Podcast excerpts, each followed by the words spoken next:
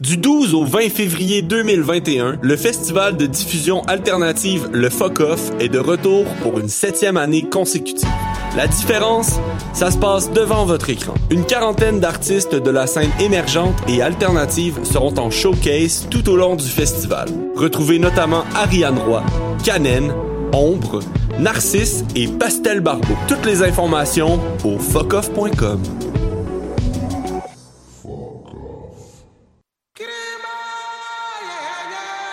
Les productions Nuit d'Afrique et Groupe Banque TD sont fiers de vous présenter L'Afrique rencontre les Premières Nations en musique avec Migma Africa, Jelly Tapa et Anaknid. Sur la scène du National et diffusé en live sur la page Facebook Nuit d'Afrique le vendredi 26 février à 20h. Plus d'infos sur productionnuitdafrique.com.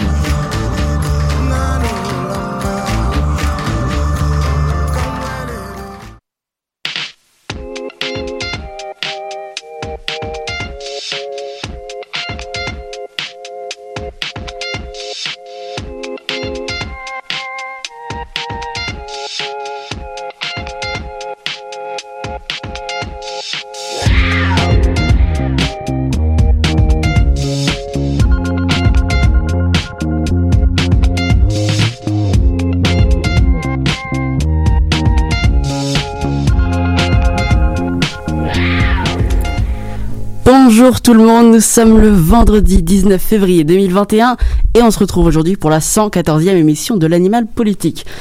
Alors promis cette fois je vous parlerai pas du nouvel an chinois, non. Je vais vous parler d'un anniversaire, pas celui de la Covid-19, qui est un virus euh, abominable et meurtrier, euh, on est d'accord. Euh, non, rien de tout ça. Je vais vous parler de quelqu'un qui m'a transmis le virus de l'amour, ma maman, qui fête aujourd'hui son 30, plus 10, plus 3, plus 1, plus 6, plus 7, plus 5 anniversaire. Bon, vous irez calculer la somme par vous-même. J'adore brouiller les pistes. Euh, alors, je sais qu'elle m'écoute. euh, je lui fais de gros bisous. Je t'aime. Mais on va pas passer l'émission à parler de toi. hein, donc, euh, l'actualité n'attend pas. Cette semaine, nos chroniqueurs vous parleront de santé mentale en temps de pandémie, d'une princesse séquestrée et de la liberté universitaire.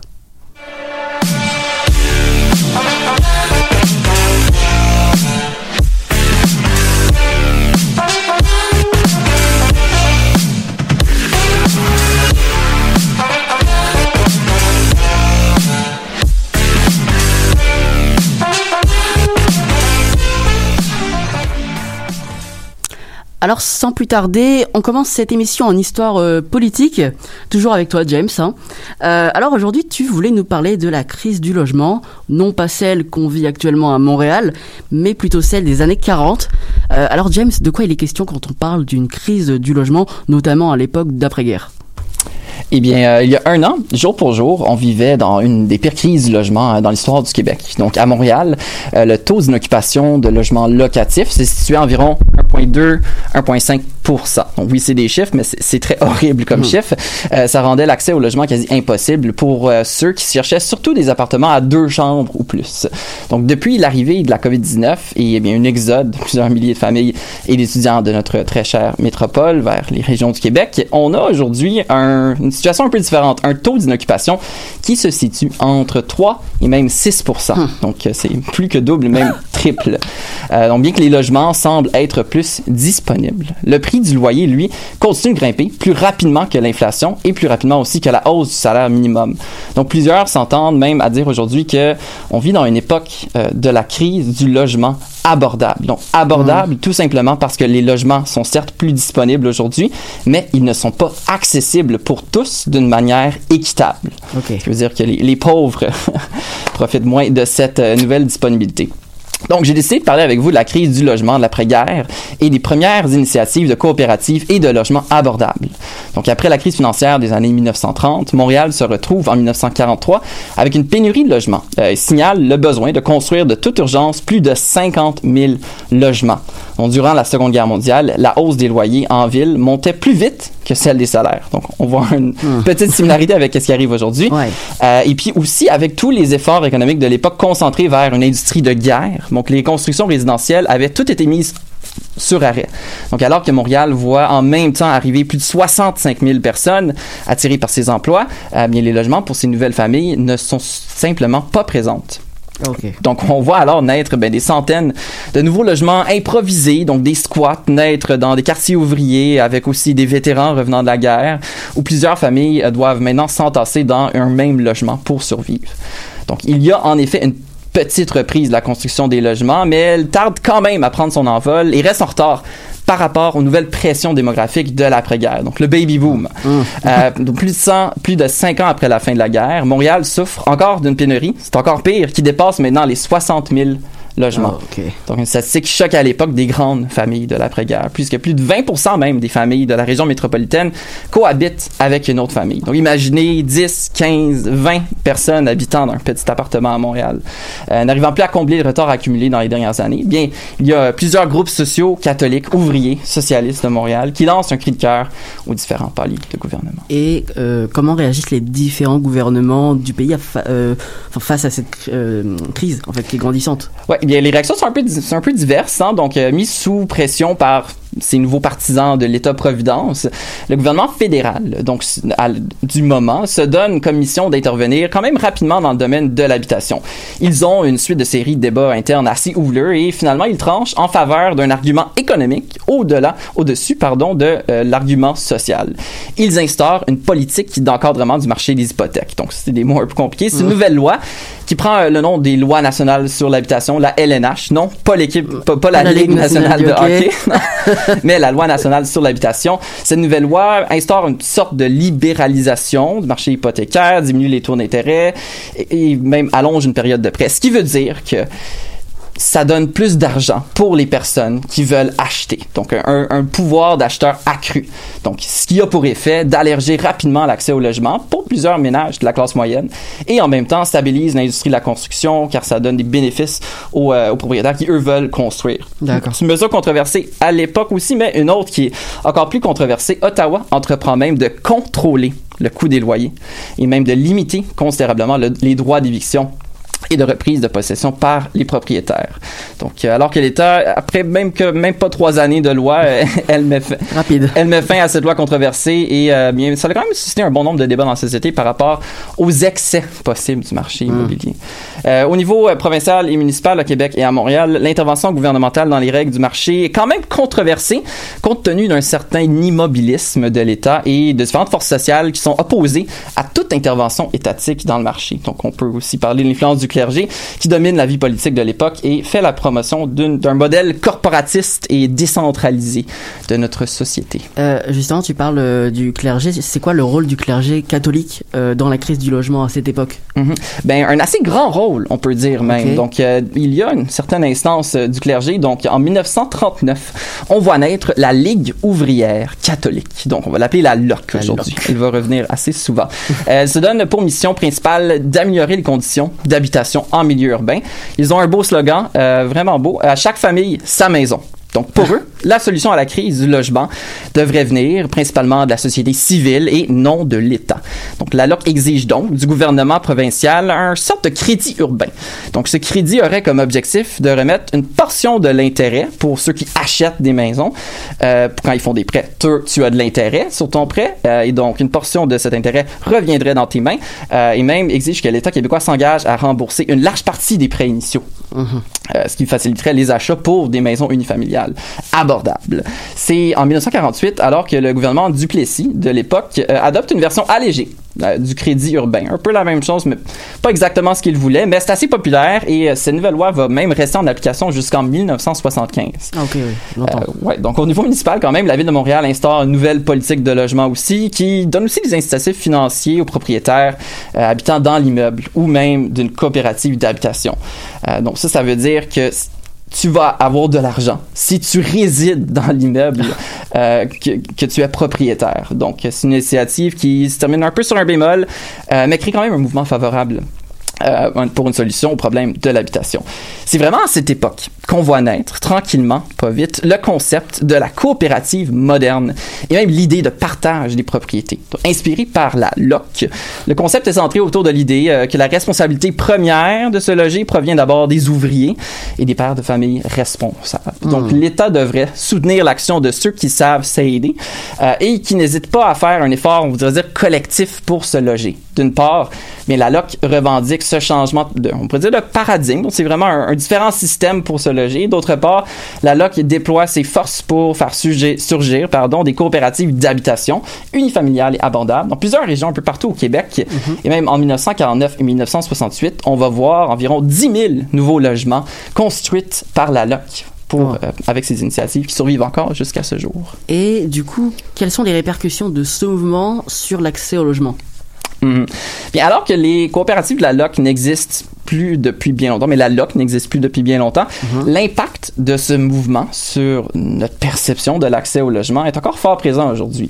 Euh, aujourd'hui, au Québec, eh bien, plus de 60 000 Québécois vivent dans près de 1300 coopératives euh, d'habitation et on a même jusqu'à 90 000 membres qui sont accueillis dans plus de 2000 différentes coopératives partout dans la province. Donc, ce concept d'habitation coopérative, bien qu'il s'est transformé avec l'âge, donc c'est plus euh, pour des maisons unifamiliales abordables, mais mhm. plutôt plusieurs logements qui collaborent ensemble. Ils profitent aujourd'hui d'une nouvelle vague de popularité quand même.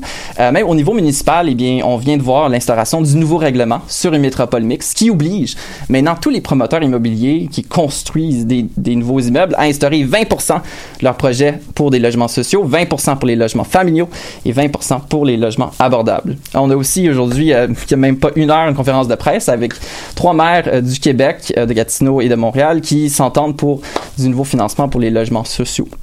C'est assez populaire dans, dans euh, l'ambition politique des mouvements progressistes. Euh, même au niveau ben, provincial et fédéral, on a aussi vu récemment une nouvelle annonce pour euh, d'un investissement s'élevant à plus de 3,7 milliards de dollars pour, et je cite, améliorer les conditions de logements abordables et sociaux au Québec.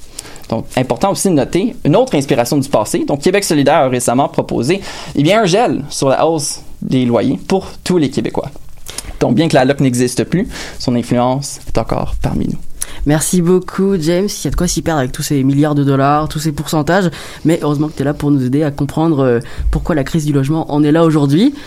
On se laisse avec Waves d'Emma Beko. Merci beaucoup.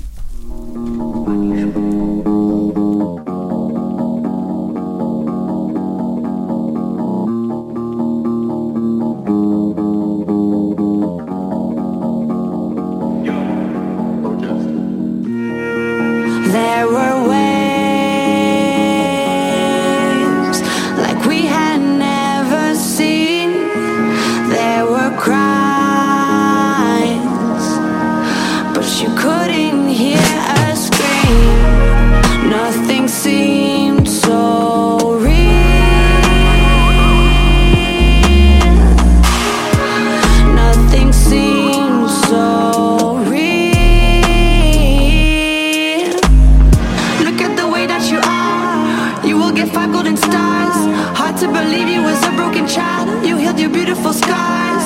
Look at the way that you are. You will get five golden stars.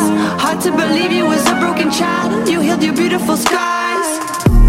Nothing scares me more than real life horror stories. Like the world is ending, like the world is done. Like it's all gone and left no one. Jeez, really should've rolled another one. Might as well let it all come undone. Now I fear it all, anyways. Don't let it paralyze you in any way. Easy to say, not easy to do. Easy my ways and not being my truth. What can I say? It's not easy to be. Hard stuff to swallow and the pills ain't free. Easy to say, not easy to do. Easy my ways and not being my truth. What can I say? It's not easy to be.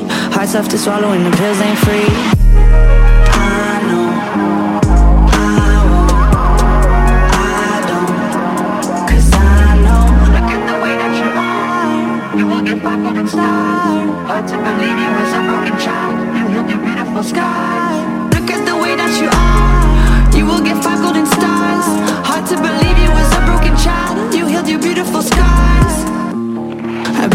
Building, huge crowds, some big feelings. Sash came to tell me that the world was ending. Like, what the fuck are you talking about? She didn't seem worried, she didn't seem frightened. At all. I knew she was telling the truth and I wanted to ball. I ran to my mom, no time to stall. She was busy teaching a class. I pointed to the window and said, Look at that flash, look at that flash. I said, Look at that flash. I pointed to the window and I said, Look at that flash. On s'envole maintenant aux Émirats Arabes Unis, plus précisément à Dubaï avec toi Marius. Mais la personne à laquelle tu t'es intéressé cette semaine, elle a visiblement pas beaucoup profité du soleil. Non, en effet. la fille de l'émir de ce micro-état du Golfe, Latifa Al Maktoum, euh, est apparue dans des vidéos diffusées sur plusieurs euh, chaînes d'infos britanniques dans lesquelles elle exprime sa détresse face à son père qui la maintiendrait enfermée. C'est bien ça Marius? Oui, c'est ça. Ben, bonjour Nicolas. Euh, visiblement, il n'y a pas que dans les contes que les princesses se retrouvent prisonnières. Dans le cas présent, pas de donjon ni de dragon, mais plutôt une villa gardée par des policiers dans laquelle la princesse Latifa, fille du souverain de Dubaï, assure être retenue contre son gré. Ça change. La BBC et Sky News ont diffusé mardi soir plusieurs vidéos prises par Latifa Rached Al Maktoum dans lesquelles elle s'exprime face caméra sur les conditions de sa détention. Les chaînes d'information ont précisé que les vidéos avaient été envoyées en 2019 à des amis de la princesse, alors que celle-ci avait réussi à se procurer un téléphone grâce euh, à des proches. Ses proches euh, qui ont reçu les vidéos ont ensuite choisi de diffuser ces messages pour faire pression pour sa libération, notamment auprès de l'ONU. Euh, la chaîne d'information Sky News a par ailleurs affirmé avoir réussi à transmettre des questions à la princesse en 2019, mais que le contact avait été rompu à l'été 2020. Et euh, qu'est-ce qu'elle nous dit dans ces vidéos? Bah, Dans ces clips, euh, elle- elle- la femme de 35 ans assure être une otage dans une villa reconvertie en prison. Elle explique qu'elle filme son message depuis les toilettes du bâtiment car c'est la seule pièce avec une porte qu'elle est en capacité de verrouiller. Elle déclare, je cite, Les fenêtres sont condamnées, il y a cinq policiers à l'extérieur, je n'ai pas le droit de sortir. Chaque jour, je m'inquiète pour ma sécurité, pour ma vie. Je suis vraiment fatiguée de tout cela. Elle poursuit en disant que la police lui a dit qu'elle serait en prison toute sa vie et qu'elle ne reverrait plus jamais le soleil. I'm, I'm a hostage, and uh, this villa has been converted into a jail. All the windows are barred shut. I can't open any window. I've been by myself, solitary confinement, um, no access to medical help, um, no trial, no charge, um, nothing. Euh, mais depuis la diffusion de ces vidéos, est-ce que les autorités de Dubaï se sont prononcées sur le sujet? Alors non, c'est vraiment silence radio. L'agence France Presse a annoncé avoir tenté de les contacter, mais aucune réponse des autorités ni de l'émir Mohamed Ben Rached Al Maktoum, 71 ans et père de la princesse. Euh, Et dans la presse, donc dans les journaux, on, on peut lire qu'il y avait plus de signes de vie de la princesse depuis 2018. C'est ça. En 2018, Latifa Al Maktoum partageait une vidéo sur YouTube dans laquelle elle disait vouloir fuir son pays. C'est la dernière fois qu'on a eu des nouvelles d'elle.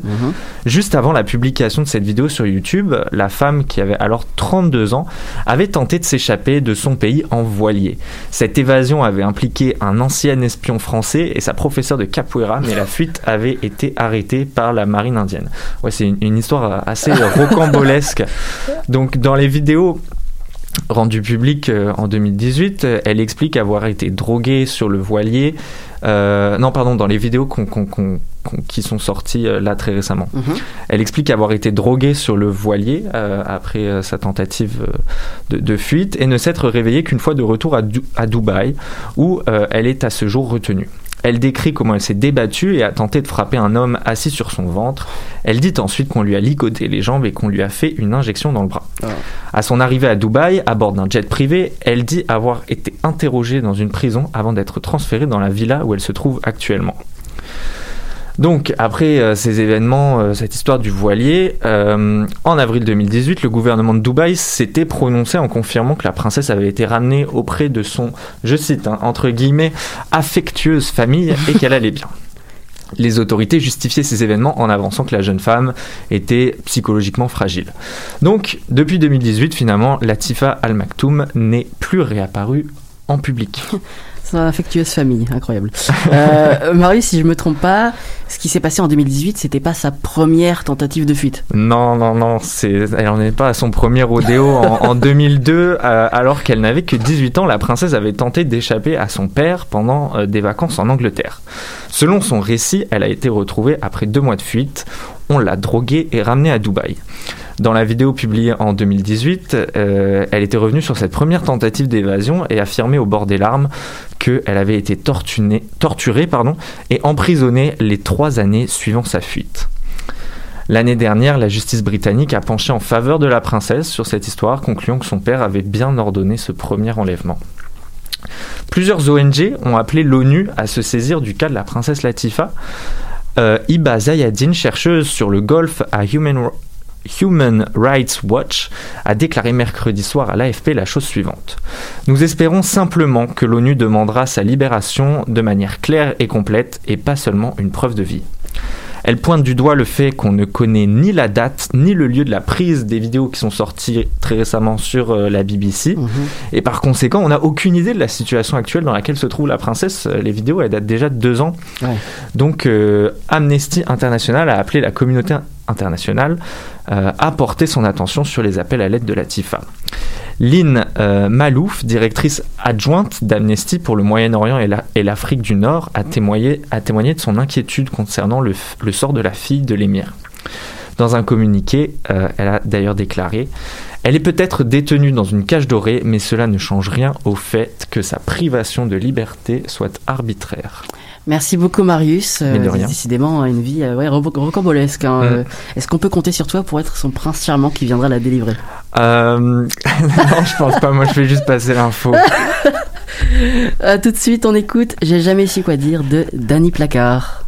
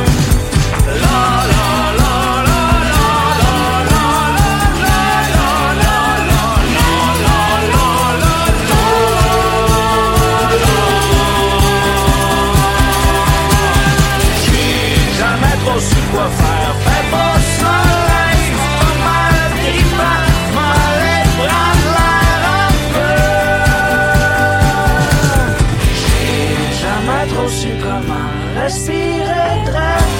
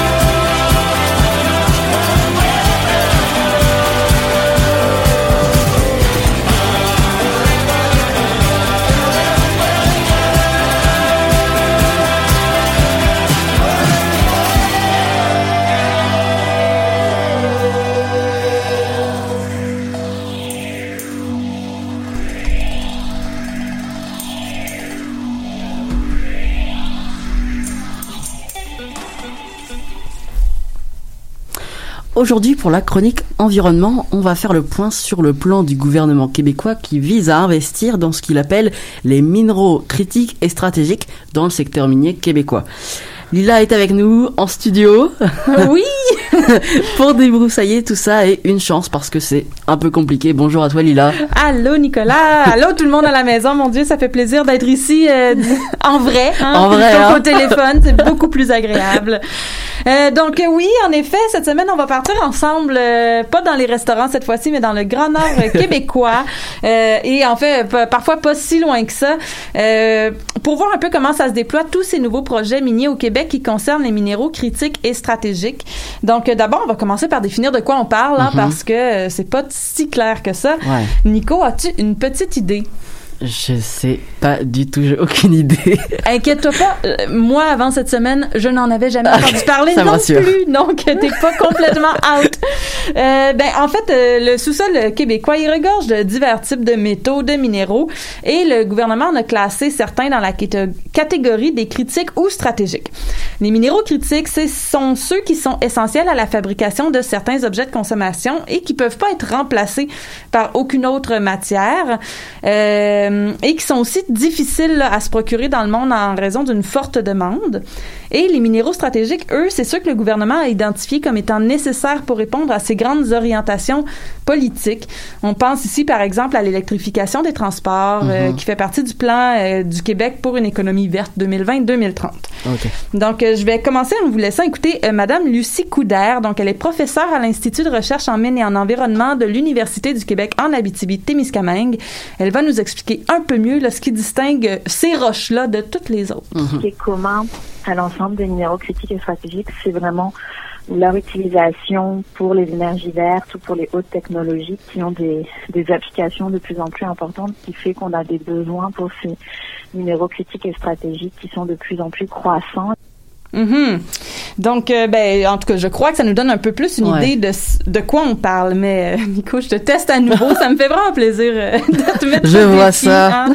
À ton avis, là, juste à ton avis, dans quel genre de produits on peut les retrouver, ces minéraux-là? Euh, je vais aller le- dans, dans les technologies, les hautes technologies, les satellites, nos téléphones dans nos poches, euh, tout Écoute, ça. écoute, je pense que tu commences à comprendre. Un On- peu, hein? on- à la maison, tout le monde nous suit, donc c'est bien ça. En fait, en fait, étonnamment, on trouve ces minéraux-là dans énormément de produits de notre vie quotidienne. Tu l'as bien dit, les téléphones cellulaires, euh, mais nos ordinateurs, les Mm. écrans de télévision, beaucoup des technologies médicales aussi.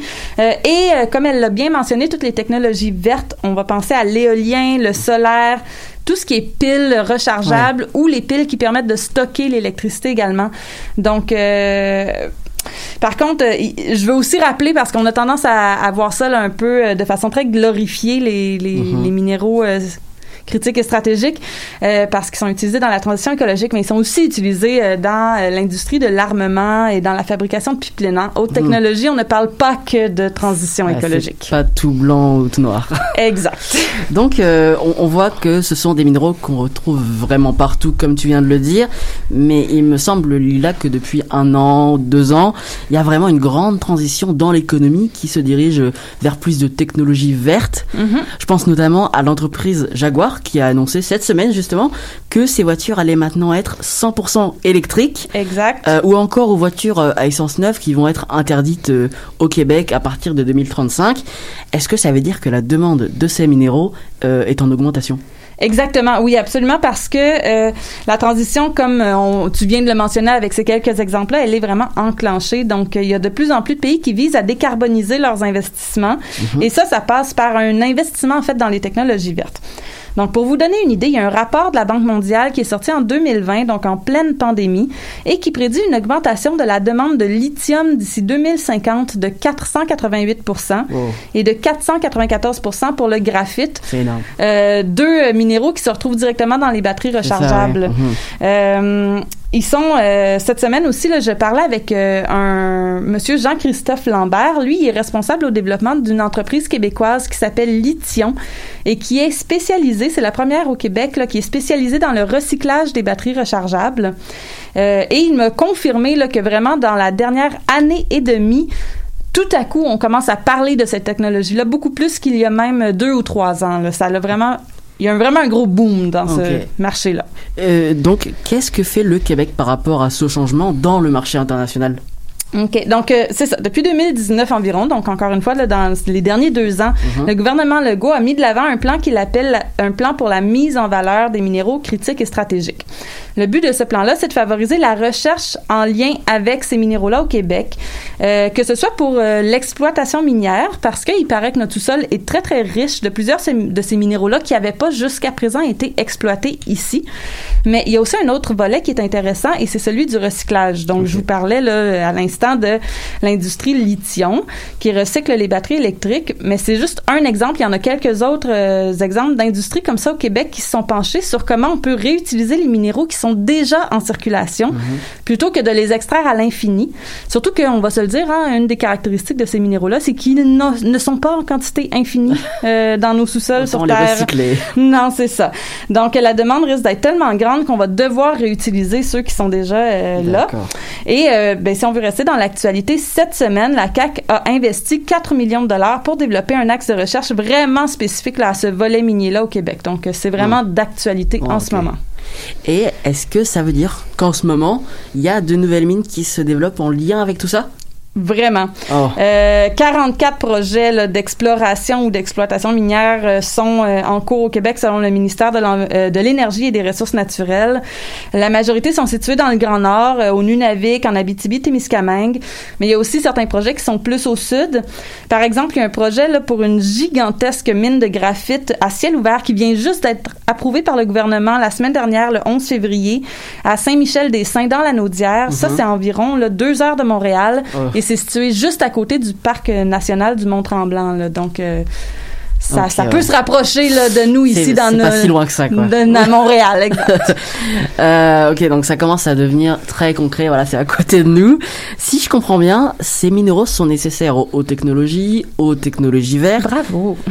J'ai bien suivi, t'as vu Mais en même temps, je me dis, est-ce qu'il y a des conséquences euh, environnementales à développer ces mines? Ben évidemment là, Ouais, hein. euh, Nico, c'est Nicolas, c'est là que le bas blesse parce que euh, c'est très complexe ces Oh. questions-là. Euh, Il y a toujours des conséquences environnementales, on va se le dire. C'est sûr. Et euh, c'est pas que ces minéraux-là étaient pas exploités dans le monde jusqu'à présent. Donc en fait, ils ils l'étaient, mais dans d'autres pays qui avaient principalement le monopole jusqu'à présent, euh, la Mhm. Chine pour ne pas la nommer. Et euh, là-bas, ben on va se le dire, les restrictions environnementales sont pas les mêmes qu'ici. Mmh, donc, euh, conséquences environnementales ici, mais il faut penser aussi à ce qui se passe un peu partout. Euh, même chose pour le lithium. Euh, Lucie Coudard, la chercheuse euh, qu'on a entendue tantôt, elle m'expliquait que en ce moment, le lithium est beaucoup exploité dans des endroits euh, du monde qui sont très désertiques, mais que l'extraction demande de faire s'évaporer de l'eau. Faire s'évaporer de l'eau dans le désert. Hein? Il y a une assez, logique qui est euh, pas là. là. Pas vraiment. Exactement. Puis euh, ben, tous les experts que j'ai avec qui j'ai discuté de la question cette semaine m'ont dit qu'en fait les normes environnementales du Québec dans le secteur minier, elles sont solides et elles et donc euh, en fait d'exploiter ces minéraux là ici par comparaison à dans d'autres pays, ça pourrait être un avantage d'un point de vue environnemental. L'autre point positif d'une explo- d'une exploitation au Québec, pardon, c'est que euh, le, plan du Québec est de transformer les produits, donc d'extraire les minerais, mais également d'aller jusqu'à la fin de la chaîne de fabrication de produits. Euh, alors que dans le modèle actuel, souvent, on fait beaucoup voyager les matières premières un peu partout dans le monde. Par exemple, là, si on extrait un minerai en Asie, on l'envoie en Europe, on l'envoie au Canada. Ensuite, on le transforme. Ensuite, on le renvoie en Asie pour la fabrication finale. Bref, C'est un voyage de partout. un voyage de partout, là, d'un point de vue de production de gaz à effet de serre. C'est pas top. C'est pas top, C'est pas excellent. Euh, donc, concrètement, qu'est-ce que le Québec peut faire pour minimiser les conséquences environnementales euh, bah, de ces exploitations? Ben, au niveau des exploitations, la recherche euh, qu'on a annoncée cette semaine, il y a un peu de ça là, dans les nouveaux procédés qui peuvent être mis en place pour, euh, au niveau principalement minier, de diminuer euh, les, les conséquences. Mais euh, je pense qu'il faut aussi euh, miser sur la diminution du gaspillage. On pense à l'obsolescence programmée de nos téléphones, par exemple, qui ont une durée Mhm. de vie euh, très limitée, Ouais. pour réduire le besoin de ces minéraux-là à la source. Une autre façon d'aborder le, pro- le problème de façon constructive, c'est de favoriser une économie qui est circulaire et ça, ça fait partie du plan gouvernemental et on est déjà plutôt créatif à ce niveau-là au Québec. Par exemple, je vous ai parlé tantôt du recyclage des batteries électriques. Ben, on, on remet sur le marché les minéraux dont on, on parle, euh, etc. Donc, ça permet de fabriquer des nouvelles batteries. euh, Hein? C'est clair, c'est Ouais. circulaire. Voilà. On se Euh, comprend. on se comprend. Il y a aussi euh, un autre exemple qui est bien intéressant au Québec. Euh, On recycle des vieux aimants, puis on permet euh, d'en extraire des terres rares. Ah. Ça, ça se passe dans l'est de l'île de Montréal. Euh. C'est un autre euh, projet bien intéressant qui mine, euh, qui mise sur le recyclage et, et c'est vraiment judicieux. Mhm. La dernière chose que j'espère, et euh, je vais terminer euh, ma chronique là-dessus, c'est peut-être un peu utopiste de ma part, mais euh, je pense que les entreprises qui investissent dans la recherche et l'exploitation de ces minéraux-là en particulier, euh, elles ont déjà une conscience environnementale parce qu'après tout, l'idée, c'est de faire face à la crise climatique si on investit dans l'éolien, le solaire, etc. Donc, dans ce sens, euh, je crois que d'investir dans la recherche pour que les procédés miniers soient les moins pollueurs possibles, c'est c'est non seulement nécessaire, mais je crois qu'il y a aussi un désir d'aller Ouais. dans ce sens-là.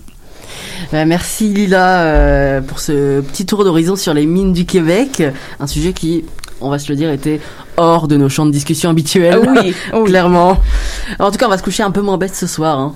Parfait, ben Nico, un plaisir, à bientôt. On se laisse maintenant avec Pontoise de Rosier.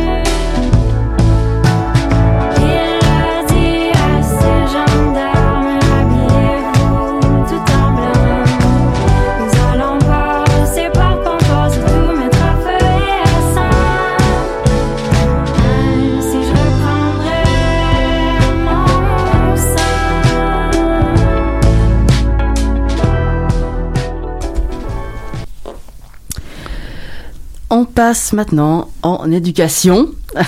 On a beaucoup entendu parler euh, de la liberté d'expression dans le milieu universitaire depuis l'automne dernier. Des professeurs ont récemment dénoncé des confrontations avec les étudiants pour des mots utilisés euh, dans le cadre de leur enseignement.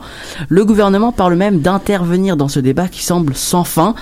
Alors, en- avant d'entrer dans le vif du sujet, Geneviève, bonjour. Bonjour.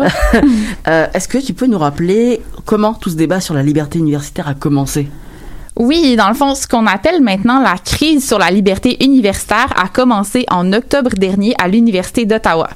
La professeure du département d'art visuel, Verouchka Lieutenant Duval, avait été dénoncée par une étudiante sur Twitter pour avoir utilisé le mot commençant par la lettre N, le N-word, dans son cours. Dans un cours donné le 23 septembre, la professeure expliquait à ses élèves comment certains termes offensants avaient été réappropriés par certains groupes. Elle nomme par exemple les personnes racisées et les communautés LGBTQ+.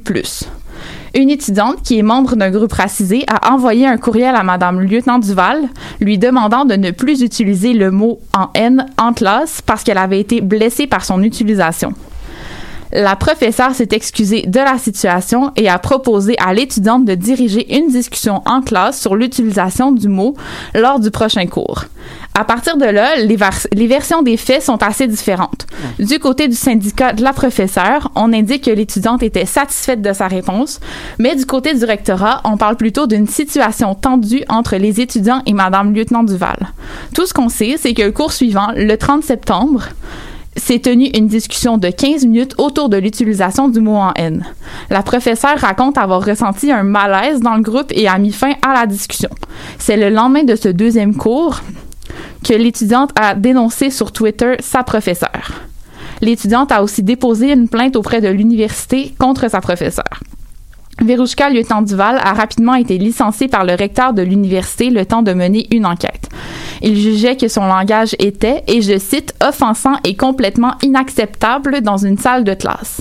Cette décision a beaucoup fait réagir. Le recteur a rapidement réembauché Madame Lieutenant Duval, qui a pu recommencer à enseigner le 16 octobre. Même si le cas Lieutenant Duval semble réglé, cette histoire a été instigatrice d'une crise qui affecte encore aujourd'hui le milieu universitaire.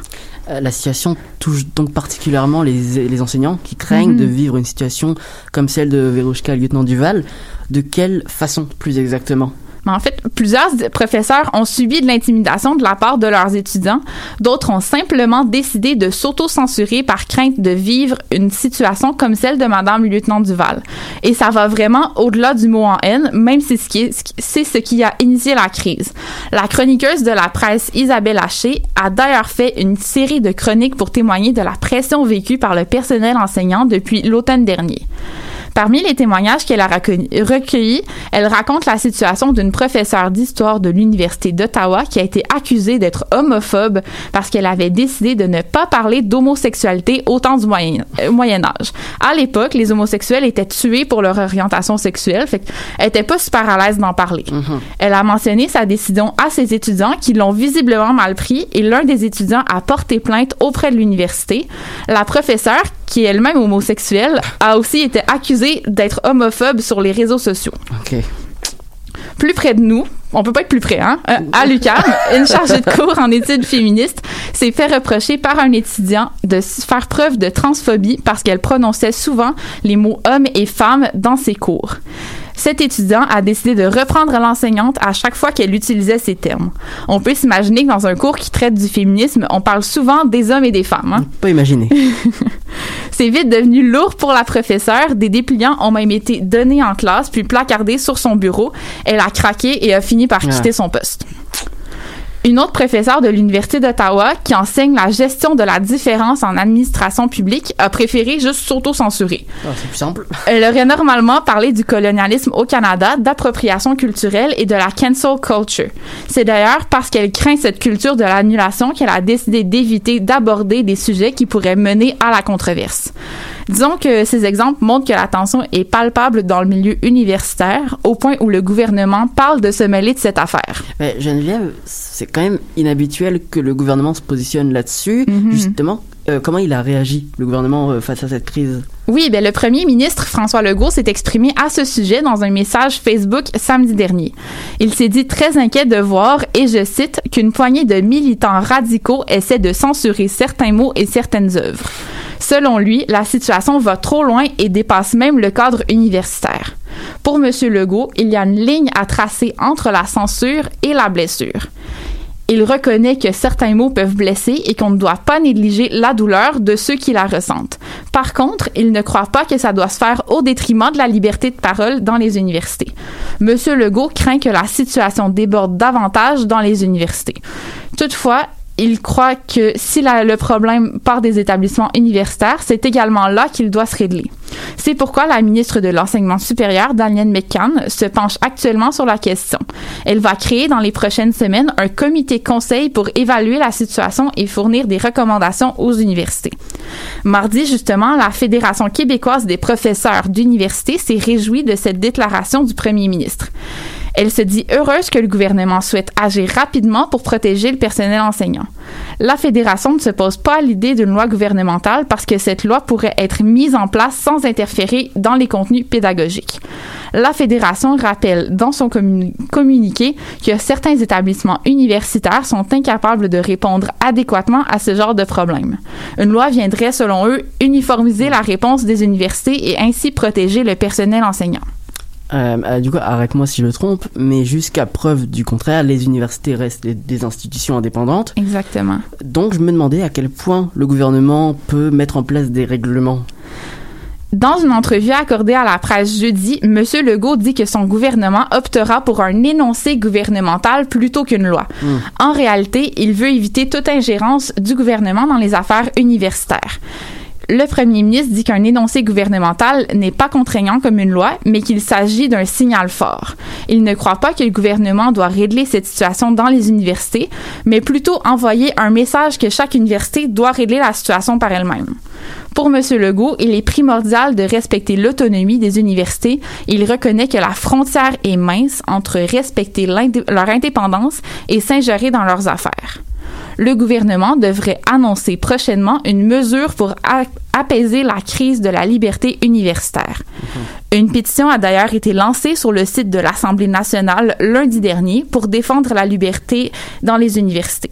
Selon les signataires, elle serait malmenée dans certains établissements. Ils demandent au gouvernement Legault de déposer un projet de loi qui assurerait la liberté d'enseignement. Une chose est claire, on n'a pas fini d'entendre parler de ce dossier. Il y a clairement pas de censure à prévoir de ce côté-là. Hmm, merci beaucoup Geneviève. Décidément, la liberté d'expression ne fera jamais l'unanimité. C'est bien triste. Clairement. Je vous propose d'écouter maintenant Les Tempêtes de Vanille.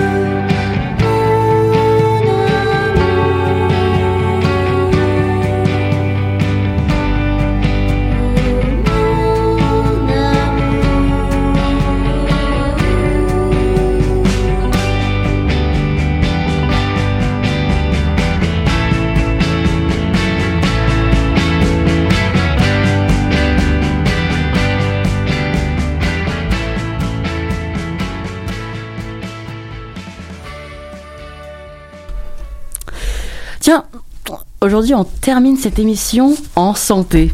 Incroyable. Oui. Euh, avec toi, Francis, euh, comme toujours. Donc, euh, on sait que la pandémie a un effet désastreux sur la santé mentale dans le monde entier. Les restrictions sanitaires ont fait tomber plusieurs d'entre nous dans l'isolement, sans parler de la détresse vécue par ceux qui ont perdu leur emploi ou qui sont sur le point de le perdre. Euh, si la pandémie affecte tous les groupes d'âge, une récente étude charbroquoise indique qu'une proportion alarmante des 12-25 ans euh, ont affirmé avoir des symptômes en lien avec euh, le trouble d'anxiété généralisée ou une dépression majeure, soit 48%, c'est énorme. Et oui. Les, chiffres sont vraiment choquants. Francis, mis à part les causes que je viens de soulever, qu'est-ce qui explique cette détresse selon l'étude? J'aimerais euh, d'ailleurs souligner une excellente Saint-Valentin à toi. Merci. Maintenant, je vais répondre à ta question pour être pertinent. Il y a trois principaux facteurs de détresse psychologique rapportés par les jeunes eux-mêmes Mhm. dans cette étude de l'Université de Sherbrooke qui a sondé environ 16 500 participants. Mhm.